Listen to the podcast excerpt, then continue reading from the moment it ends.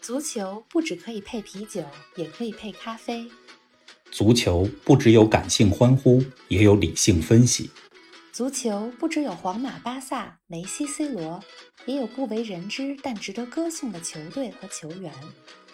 足球不只是九十分钟的体育比赛，可以贯通世间万象，纵横五洲四海。足球小世界，世界大球场，一杯咖啡的时间。陪你聊足球，但不止于足球。听众朋友们，大家好，欢迎来到新一期足球咖啡馆。冯老师你好，林子豪，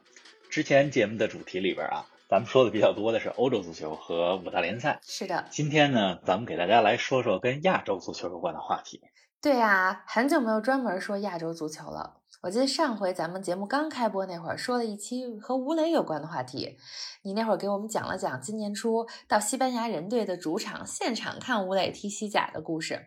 而且我记得那场比赛吴磊还攻破了巴塞罗那的球门。这时间过得真快啊，一晃咱们都三十多期节目了。嗯，今天的主角呢是被称为亚洲之光的韩国球星孙兴民。冯老师，你今天怎么想到要说他了呢？孙兴民可以说是目前在海外踢球的亚洲球员里边名气最大的球星了。嗯，大家都知道，他这些年效力的球队是托特纳姆热刺。是的热刺咱们前几期也刚讲过，对，贝尔回归嘛。啊，孙兴民在英超、在欧冠当中都进了不少球，嗯，而且啊，最近跟孙兴民有关的热点还不少。比如呢？比如说，咱们说这期节目的时候，新赛季的英超已经打了四轮。是的，孙兴民呢，目前他是以六粒进球并列射手榜的第一，不错四场比赛进六个，嗯平均一场比赛一点五，对啊这不少。像第二轮比赛对南安普敦，他上演了大嗯四喜，呃，而且给他助攻四个球的都是另外一个热刺的前锋哈利凯恩。啊第四轮，曼联主场一比六惨败给热刺的那嗯场比赛里，孙兴民也进了俩球。啊，哎，老特拉福德惨案的制造者之一啊。前两周咱们讲曼联和利物浦双双惨败的节目里也讲到过，哎，对，而且对曼联六比一的那场比赛，孙兴民下半场被换下场的时候、嗯还有点不情愿，主教练把他换下去其实是为了保护他，啊，但是他说他那表情你就能看出来，别让我下去，我还想进第 三个呢。毕竟这是被称为梦剧场的老特拉福德，是啊每一个球员客队的球员都梦想着在这儿能进帽子戏法儿，嗯，对吧？嗯，除此之外的热点什呢么，呢？嗯还有之前我讲贝尔那期节目的时候，跟大家说过，亚马逊最近拍了一个托特纳姆热刺的纪嗯录片儿，呃，我还看了这纪录片儿。讲什么呢？这纪录片儿呢，嗯、观众们可以通过镜头近距离的来看看热刺队里边儿训练、比赛、开会的情况。嗯那孙兴民呢，他也是这纪录片儿的主角之一。啊，啊，你可以看到他在纪录片里边儿是一个，就真实世界里也是这样，嗯他是一个从训练到比赛特别勤奋，啊而且求胜欲望特别高的这么一个好球员。嗯另外，这纪录片里边儿也讲到了去年十二月份的时候，热刺对伯恩利的那场比赛，发生什么了呢？孙兴民进了一个特别漂亮的进球，嗯他从本方的禁区嗯，那块儿拿到球以后，直接往前冲啊，上演了一个人连过七人破门哇的好塞戏。就是那个进球太精彩了，对呀让我想到了马拉多纳在一九八六年世界杯上的那个进球。嗯另外，那个进球进了以后，热刺的主教练穆里尼奥他就拍案叫绝，嗯，他说，在我印象里，只有巴西球星罗纳尔多才能进这样的进球。巨星式的进球，你想在穆里尼奥的脑子里，嗯把孙兴民的进球比喻成是罗纳尔多的进球，嗯这个对这个亚洲球员来讲是一个很高的评价特别高的了评价了对，啊。另外还有还嗯是关于孙兴民的热点，还有今年疫情不是让英超休战了几个月嘛？对呀、呃，三四月份的时候，啊嗯球员们都家里蹲。嗯，呃，孙兴民呢，那个时候他回韩国去干了一件事儿，哟，干嘛去了他？参加了为期三周的军训，哦，算是把服兵役这件事儿给完成了。韩国不是男性得服对，兵必役吗须？要服兵役。军训这个事儿还挺有意思的啊，不过一会儿咱们再来讲这个。冯老师，我先问你个问题：孙嗯兴民被称为亚洲之光，这来头看来是不小啊。他为什么就能够代表整个亚洲呢？我知道在他之前还有其他的亚洲球员在英超啊或者其他五大联赛踢过球，跟他们相比，孙兴民有什么独特之处吗？其实如你所说，在孙兴民之前，呃，其他几个已经退役的亚洲球员、嗯在英超赛场上也有过特别亮眼的表现。嗯比如咱们最熟悉的就是中国的球员孙继海，对吧？他在曼城踢球的时候，也被称为“中国太阳是”。的，再比如韩国的球星朴智星，对，啊，曼联球迷对他就比较熟悉是了。啊他在曼联踢了七年球，也跟嗯随福格森时期的曼联夺得了好多冠军。没错，另外，在英超踢球的韩国球员还有李荣彪、啊、嗯李青龙、季承庸、嗯，等等一大批。那相比之下，东亚的这三个国家里边啊，呃，嗯尤其跟韩国相比，日本的球员在英超踢球的就相对少一点儿，嗯因为日本球员他的身体对抗能力相对不是特别强，嗯，是而的英超又是一个身体对抗性特别强的联赛。啊，但日本的球星里边，像曾经的道本润一，嗯现在的南野拓实，嗯这也都效力于英超的强队。嗯孙兴民啊，他和上面这些亚洲其他的球员比起来，嗯，有什么区别呃呢，？有这么几个不一样的特点啊。嗯第一个呢是他的位置是前锋，嗯呃，进球多，那这就容易受到关注，对呀吧？他目前呢也是英超唯一一个进球超过五十个的亚洲球啊，员，那很厉害，就他独一，个。嗯呃，另外一方面呢，他在热刺这五年里边儿状态非常稳定，嗯而且现在还有上升的空间。啊，呃，所以他本人的成长和热刺这几年来的发展实际上是相辅相成的。嗯呃，比如说朴智星啊，原来在曼联效力的时候，嗯，朴智星呢，他是一个非常出色的球员，嗯但是曼联整个的体系非常棒，非常出色，所以朴智星呢，他只是这个出色的球队里边的一个棋子儿，啊，但是孙兴不那民么出彩，他更大程度上，嗯更多情况下是依靠个人的作用，也给嗯热刺带来了一些辉煌和突破。嗯，你比如说，二零一九年，咱们都知道热刺进了欧冠的决赛。我印是象的特别深刻的就是，当时八进四的比赛，热嗯刺迎来了英超内战，对的是曼城，啊，两个回合打成了四比四。嗯当然，最后热刺晋级了，因为客场进球多。嗯，孙兴民怎么样呢？呃，四比四的两回合比赛里，嗯孙兴民进了三个球啊，啊，这就是一个特别典型的例子。三个都是他的，对嗯你再比如，呃国际足联，咱们之前讲了，每年都会评一个世界足球先生，对最佳球员，对金吧球？奖也叫金球奖。是。的，呃，二零一九年评选的世界最佳球员当中啊，嗯孙兴民进了前三十的榜单，嗯而且在排名里边列在第二十二，嗯，这个是金球奖历史上排名最高的亚洲球员了。听你这么说，他获得的这些荣誉啊和成绩，对亚洲人来说，对亚洲球员来说，确实不容易了，很了不得。嗯我对他最深的印象其实是最近的印象，就是热刺六比一赢曼联那场，他有个进球，从曼联两个后卫当中一下就过去了，速度和身姿我觉得堪称完美啊。嗯，我看除了被称为亚洲之光以外，孙兴民也被称为是韩国一哥呢，那妥妥的是一个 handsome 欧巴 呢。呃没错儿，据说当今 K-pop 那个韩国流行文化里边有三大代表，对吧？一嗯个是韩国的男子天团 BTS，、啊，嗯，一个是呃奉俊昊导演，就是奥斯卡获奖作品《寄生虫》的导演，嗯啊、第三个呢就是韩国球星孙兴民了。嗯，哎，看来冯老师你对 K-pop 还有些熟悉，还有了解啊。啊我我只是对韩国足球比较熟悉，嗯，另外两个都不在我的领域之 内。寄生虫》这电影儿我倒是看过，不是过的，很不错。 BTS 天团我我就完全不懂了。 嗯，我对韩国流行文化也不是了解特别多，但是印象来说的话，你看孙兴民球踢得这么好，人长得也不错，在韩国肯定有不少粉丝。像这回托特纳姆热刺可是赚了啊，全韩国可不都得成了热刺的球迷？你说没错，热刺在韩国应该是英超支持率第一高的球队了。很多嗯韩国人也是因为孙兴民开始看英超。啊，热刺呢，他这些年来其实跟韩国也挺有缘儿的。很多年前，韩国的另外一位球星李荣彪，嗯他是一个左后卫，嗯也效力过热刺的。啊，当然了，前些年朴智星在曼联踢球的时候，因为在曼联踢过七年嘛，嗯呃，曼联那个时候在韩国的人气特别高。嗯说到当今的韩国球迷对孙兴民的这个热衷啊，我还看过一篇报道，嗯，怎么说？说每周都有不少韩国人从韩国飞到伦敦去现场去看孙兴民的比赛。啊追着全世界，呃，我还真是在热刺的比赛转播里边，经常嗯能够看到看台上有韩国国旗，嗯那肯定就是去了的韩国球迷举着的呗。嗯呃，另外呢，这个我还看过一个报道，说今年二月的时候，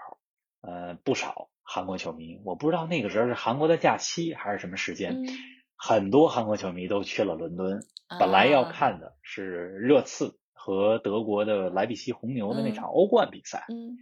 但是特别不巧，呃，在欧冠前几天，孙兴民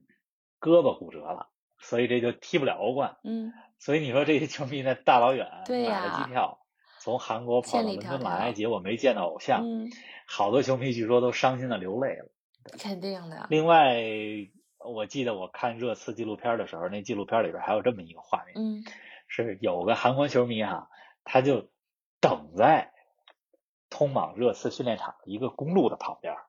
举着韩国国旗嗯和孙兴民的画像，啊，嗯而他旁边还有一行李箱，那肯定是刚从韩国过来，下了飞对机、啊就直接去这个到训练场的必经之路上、嗯去等孙兴民了，嗯。挺疯狂的。对呀、冯老师，这个我深有体会啊。作为这个，我也有自己非常喜欢看的演员啊，包括这个一直看相声里面很关注的一些人，嗯，特别理解韩国球迷是怎么追孙兴民的。虽然领域不同啊，但是这个铁粉儿的力量真的是无穷的，真的是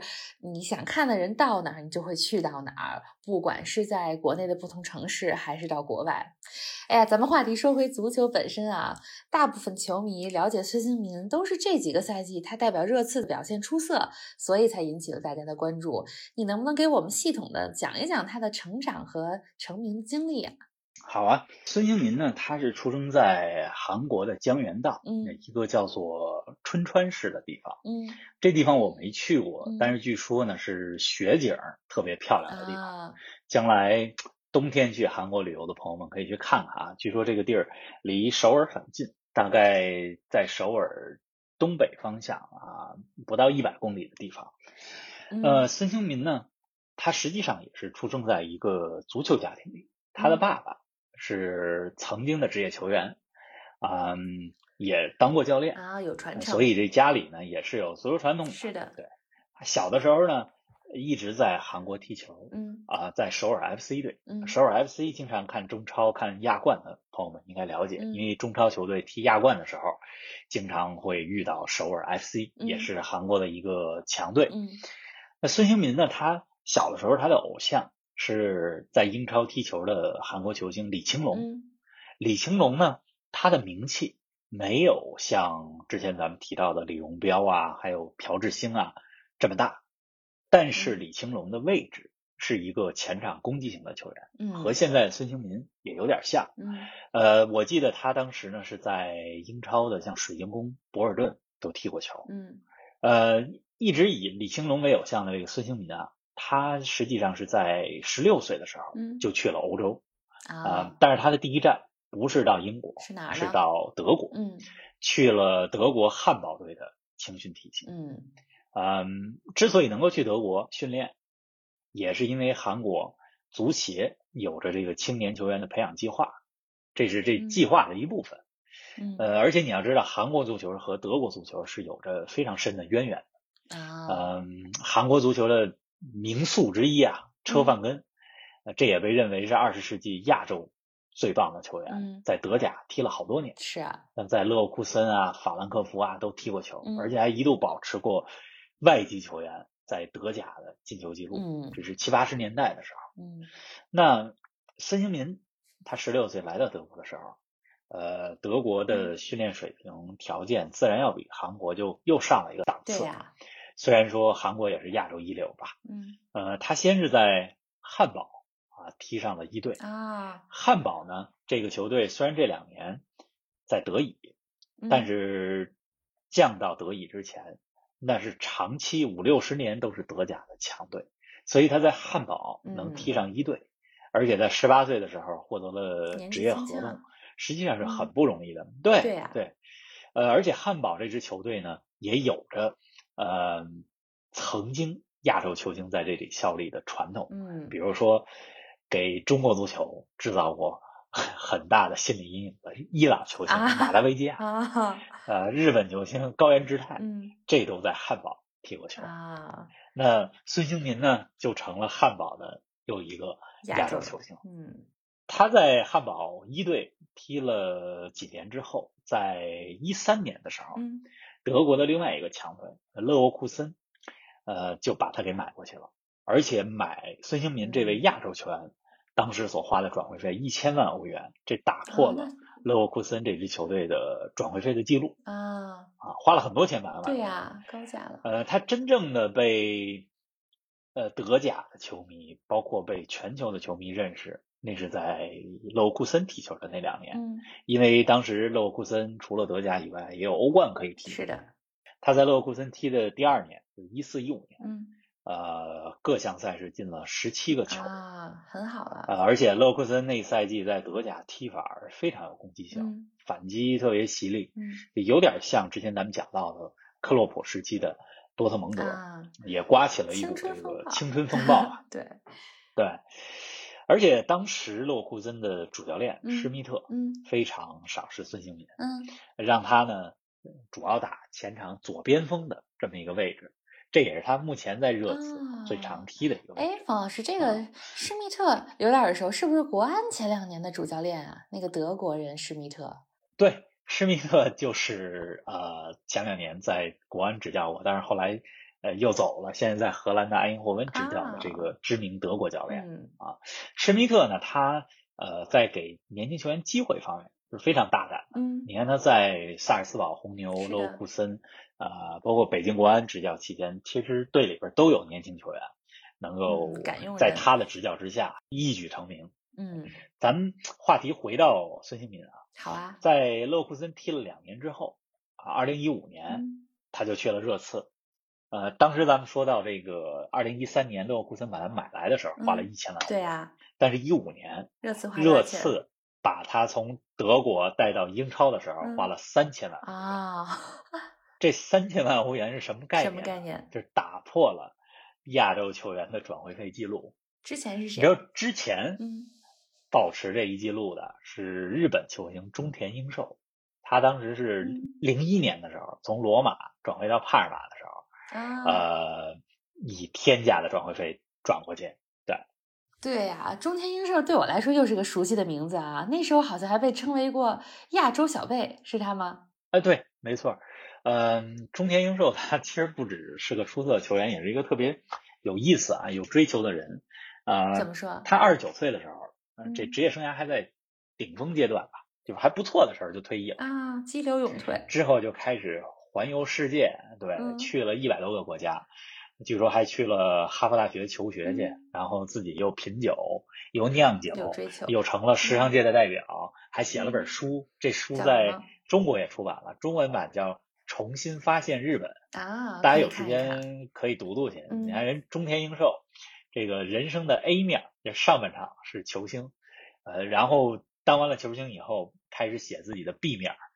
呃，我觉得挺欣赏他这种生嗯活态度的。咱们将来有一期专门说说中田英寿吧。是的，哎，我觉得咱们这个节目有时候聊的也不光是集中在足球啊，这也就是咱们足球咖啡馆的一大特点。咖啡馆嘛，总会聊一些各种各样有趣的事情。对，王老师，那咱们说回孙兴民，他从德甲到英超之后呢，再给我们讲讲。嗯，到英超之后的故事，大家这几年一直看球的球迷应该就比较熟悉了。嗯应该说，在德国踢球这几年哈、给孙兴民后来在英超踢球打下了非常坚实的基础。怎么说？这基础不光是身体对抗嗯方面的，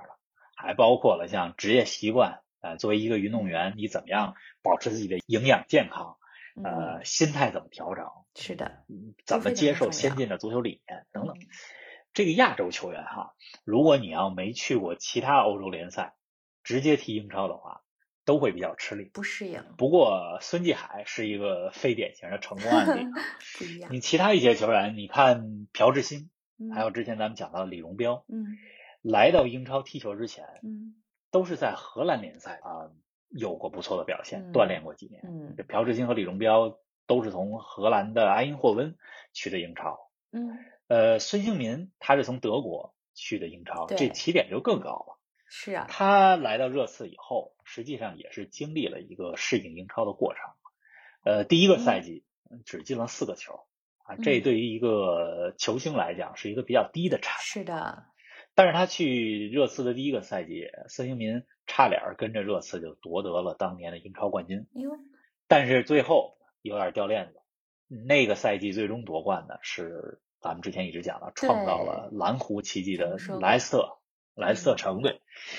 嗯，然后第一个赛季过去以后啊，因为进球数比较少，所以孙兴民还跟当时的主教练阿根廷人波切蒂诺其实交流过。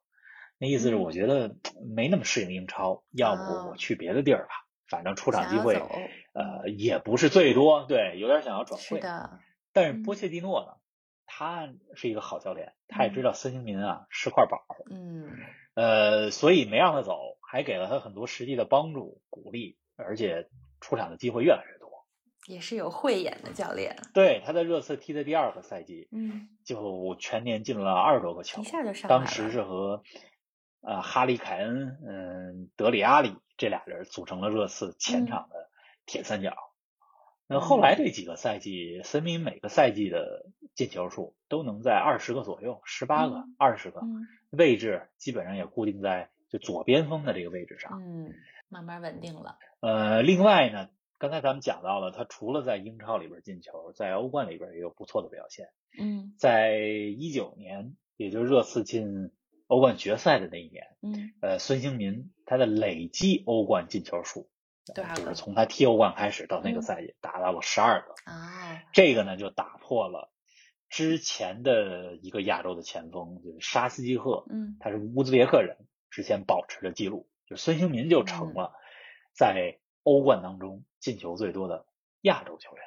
嗯，亚洲之光啊，那现在呢，热刺的主教练是嗯，葡萄牙人名帅穆里尼奥。是的，穆里尼奥对孙兴民也是喜爱有加，嗯多次在新闻发布会、公开场合表扬他。啊，我觉得能够在英超这么激烈的联赛里保持这么稳定又很好的状态，对孙兴民来说，对一个亚洲球员来说非常的不容易啊。哎，冯老师，那你说像他来自亚洲，又在英超能够立足，这样的话是不是要克服许多文化、语言还有生活方面的障碍呢？对，呃，亚洲球员在英超、在海外踢球实际上不容易。对呀、啊，要适应语言、适应文化等等。嗯但是好在孙兴民呢，他十六岁就去德国留洋了，嗯，呃也适应了欧洲啊海外的生活他。适应的比较快呃，孙兴民据说他德语、英语都特别流利，啊，据说他在德国踢球的时候，为了学德语，专门看德语版的这个《海绵宝宝》啊， 从动画片儿开那始，动画片儿啊嗯，啊，而且你从托纳姆热刺的那个纪录片里边儿能够看出来，嗯孙兴民英语非常流利，嗯标准。这亚洲球员要想在欧洲联赛里边立足，这语言这一关必须得过那。肯定的，嗯，而且光有翻译这是不能替代的，没你只有错你自己能够说语言，你才能够真正的融入这个球要队自己能和够队友理解交流。嗯。对，但是除了语言和文化方面啊，实际上孙兴民在英超的赛场里边儿，他呃也遇到过其他的困难，嗯，怎么说比如说受到种族歧视。啊？怎么回事儿？之前咱们讲球场上有不少对黑人球员的歧是视，的对吧？嗯讲到黑人门将没了，错是吧但实际上亚洲人也是欧洲国家里边儿少数族裔，确实是经常受到歧视。嗯，你比如说一七年热刺有一场足总杯的比赛。怎么了呢？对手是呃低级别联赛当中的米尔沃尔。嗯那场热刺六比零赢了，大孙兴胜民啊进了仨球。嗯，那啊很棒啊。嗯，但是孙兴民一拿球的时候，嗯对方米尔沃尔的球迷就齐声高喊，喊什么呢？喊 DVD 啊，啊！嗯，因为在他们的刻板印象里边，好像是东亚人都是在卖光盘的，啊，所以就是孙兴民一拿球就喊 DVD。哎，呃，孙兴民不是进了仨球吗？嗯，嗯，他们还喊什么呢？说卖了三张碟，挣了五块钱，就开始又又喊这这个，个呃很不友好，非常不友没好，错，对，带有种族歧视性质。嗯呃，但是我觉得对孙兴民来说，他也做到了嗯这个最好的回击的方式来去回击这种种族歧视。嗯，那是什么呢？就是进进球。球对啊，对，我觉得这种歧视确实非常恶劣啊！同为亚洲人，咱们听到，像我听到也会觉得有点生气。嗯，刚才你说到孙兴民是很受穆里尼奥的喜爱的，那他平时的踢球风格是什么样的呢？孙兴民不仅脚下技术好啊，而且他速度特别快，嗯、射门得分能力也特别强。还有就是他身体啊，嗯呃，实际上我们总觉得说亚洲人身体拼不过特别高大的这个英格兰的后卫，而且嗯英格兰也有不少非洲裔的后卫嘛，对身体呀条件也非常好，嗯对吧？呃，但是孙兴民他的身体对抗，嗯，丝毫不弱于这些高大的后卫，哎呦，而且体那能不好，错，嗯，嗯发扬了韩国球员在场上的一个跑不死的精神。呃，而且还是个硬汉。嗯、为什么这么说呢？那今年嗯二月份 怎么说有一场比赛，热刺对阿斯顿维拉，那场热刺嗯三比二赢了。但是孙兴民一开场，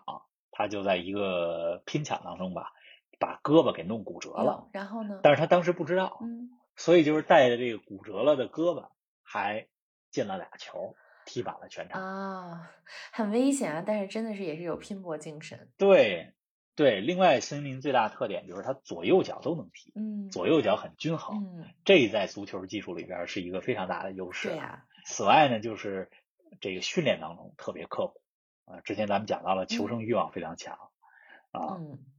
那孙兴民就是这么一个，就是在教练眼中的好学生、嗯好队员。另外，他也是一个比较谦逊的人啊，当然这也嗯是咱们东亚文明的优良传统是之一吧的。，嗯呃，我记得上个赛季当中，孙兴民很少得红牌了，但是上个赛季不知道怎么着就老得红牌，嗯，然后他得到职业生涯他第一张红牌之后，嗯，到了下一场比赛，他进球的时候就没庆祝，而在镜头之前做了一个表示，就是对上一场比赛拿到红牌嗯表示道歉，嗯。有这么个动作。还是一个很谦逊而且不可多得的好球员啊！优秀球员的素质在他身上全部都有体现啊。哎，冯老师，刚才节目开始的时候，你说到了他在疫情期间回韩国去军训了，服兵役了，这我还记着呢。最后，你再给我们讲讲他今年去军训时候的事儿呗。好啊，这个虽然不是个足球话题吧，但是嗯因为比较特殊，吸引了不少人的关注。是的，嗯嗯，韩国的男性公民实际上是需要服两年兵役的，嗯因为从严格意义上来讲呢，韩国这个国家目前还处于战时状态，啊，毕竟和朝鲜的关系很紧张嘛。嗯，虽然朝鲜战争咱们都知道五十年代就停战了，对呀、但是一直没宣告结束，嗯所以现在严格意义上来讲是还是战争状态。嗯嗯，对球员来讲，你要想不服兵役嗯啊，只有在世界大赛当中为国争光，嗯比如说 夺得世界杯冠军，嗯，这作为韩国队来讲好像有点难有点度啊。难，对，再比如亚运会金牌，嗯呃，亚运会金牌比较现实。对二零一八年的时候，孙兴民呢，他就带领韩国队获得了啊，亚运会的那金不错牌呀、可以，啊，那这不就用服不兵用役服了两年兵役了。嗯不过呢，他也得参加军训，就是啊你两年兵役你不用服了，嗯，呃，因为如果真服了两年兵役，那对职业生涯来讲是一个对比较大的呀中断，因为运动员的黄金运动时就期也错就这过些了年，嗯。但是他必须得去三个礼拜的军训，那已经很短了。呃，所以今年因为疫情的原因，英超不是中断了嘛，嗯呃，其他队员都在家打游戏，在家锻炼，嗯孙兴民想，哎，我利用这段时间我回韩国去军训去吧，也是一种锻结炼。果他嗯就，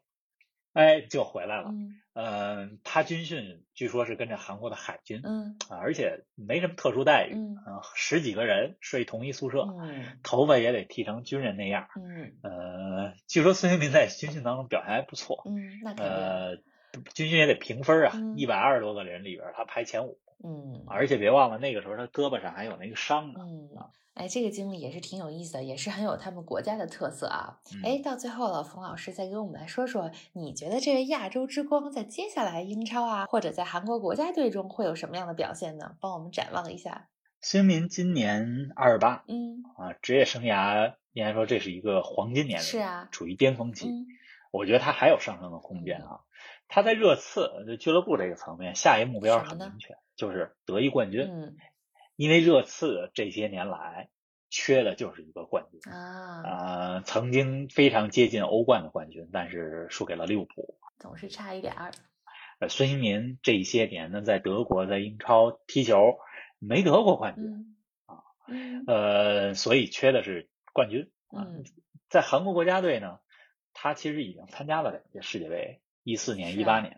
呃，一八年世界杯上，咱们印象比较深刻的是韩国队最后一场小组赛对德国，嗯，那时候韩国已经没什么出线机会了，对呀啊但是硬是把德国二比零给赢下来了。 而且森林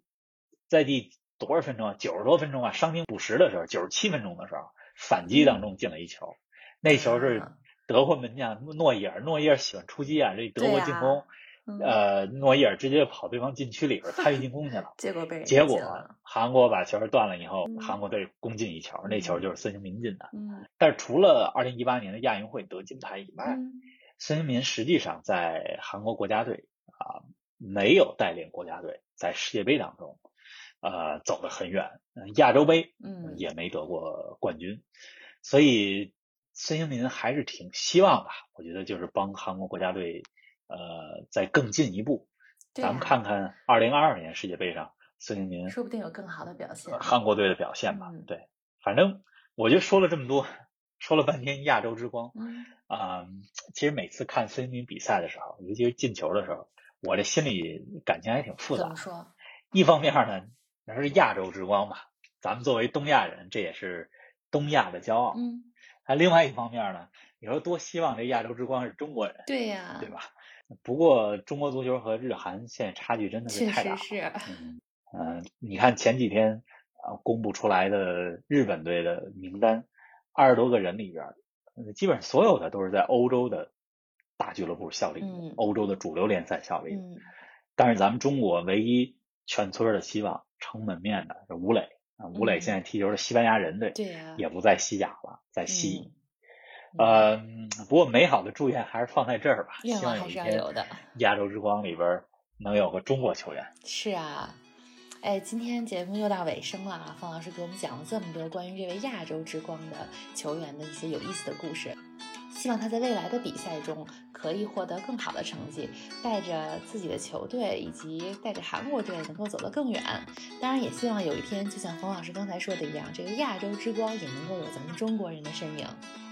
嗯，希望如此吧。嗯，我们将来的节目里边儿也给大家讲讲亚洲其他国家的知名的球员，好啊有意思的故事。没问题。嗯，那咱们下一期节目不见不散。不见不散。